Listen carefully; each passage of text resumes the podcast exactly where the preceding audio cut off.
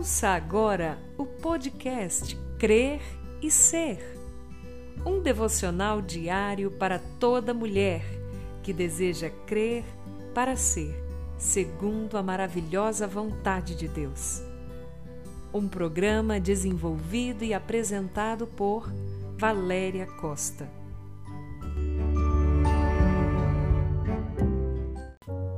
Bom dia na graça e na paz que vem somente do nosso Senhor e Salvador Jesus Cristo.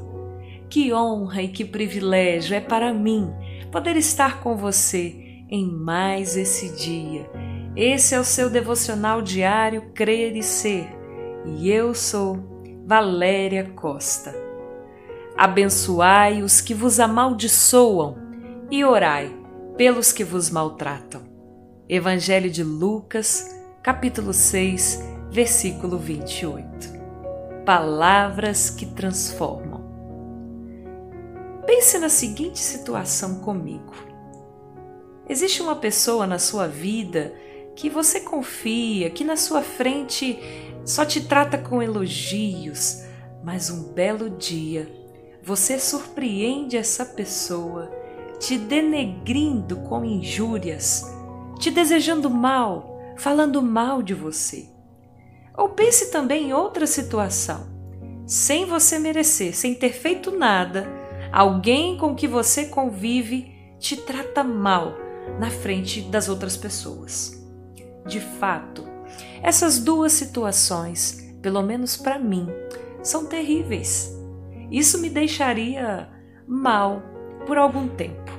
Eu sou humana, como todo mundo, e acredito que não seja diferente com você. Ninguém gosta de ser mal falado ou maltratado. Ninguém gosta de saber que alguém lhe deseja mal. Mas veja, novamente, a recomendação de Jesus cai como um grande desafio a ser vivido. No lugar de retribuir as ofensas ou fofocas com palavras amargas e maldizentes, Jesus diz que nós precisamos abençoar.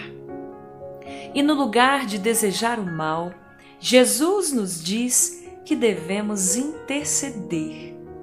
Ah, como isso é difícil! Mas quando nós entendemos que a vida é um eco, e isso não de forma interesseira, o nosso coração fica fortalecido para abençoar e orar, ao invés de amaldiçoar e maltratar. Amadas, Deus sabe quem nós somos e sabe também que nem sempre nós conseguiremos fazer uma oração dessa natureza com o coração completamente livre. Mas é por isso que um dos segredos da oração é pedir ao Espírito Santo de Deus que interceda por nós, que nos auxilie, pois de fato não sabemos orar como é devido. Se você tem vivido situações assim e seu coração está preso por causa de uma ofensa, de uma fofoca ou maus tratos através das palavras de alguém, tente praticar o que Jesus lhe pede. Abençoe e ore por essa pessoa. As palavras têm um grande poder. Aquilo que falamos costuma se tornar realidade. Então, minha amada, semeie na vida do outro a realidade que você gostaria que se concretizasse na sua própria vida. Assim, os ciclos de ofensa e maldição são quebrados.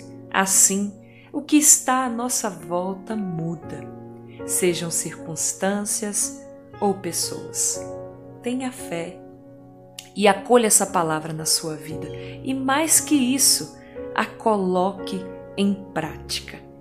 Que o Senhor abençoe o seu dia.